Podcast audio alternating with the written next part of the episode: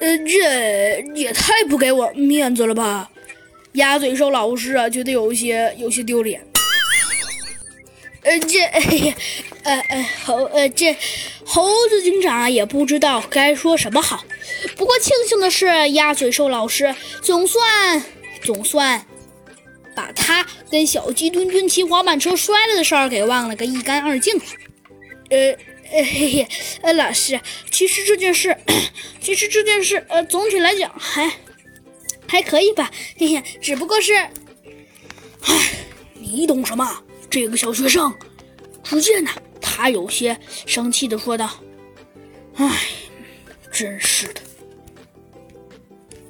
唉，其实你不知道也是应该的。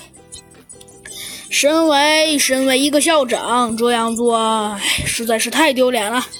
好吧。”说完啊，他又咳嗽了几声，说道：“好吧，既然你来了。”看来你也是，既然你来了话，那我也不多说。那我们，呃，那你赶紧去上学吧，哈。可能你的确觉得这事儿，呃，有些棘手吧。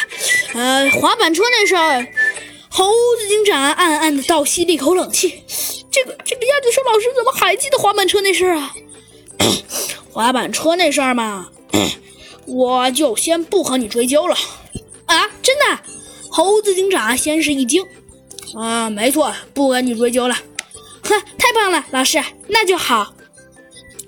不过嘛，不跟你追究是不跟你追究了，但是，只见呢，他咳嗽了几声，说道：“ 但是不跟你追究，那是我自己想。”但是以后你们可万万不要再发生这种滑板车这样的事了，你知道吗？啊啊，知道知道。既然你已经知错了，那那就好。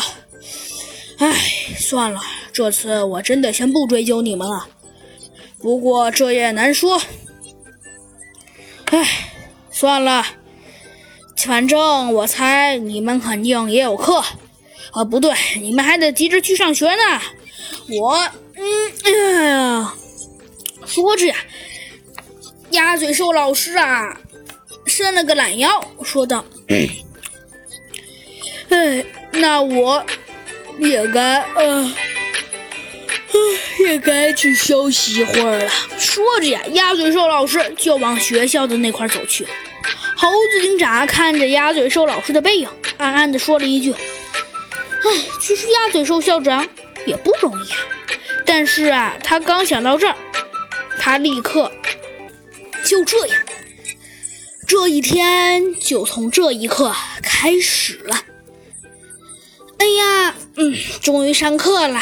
只见呢，今天猴子警长啊，还是非常开心。今天又发生了什么稀奇的事儿呢？原来呀，今天呐，科学课又到来了。猴子警长那当然是异常的激。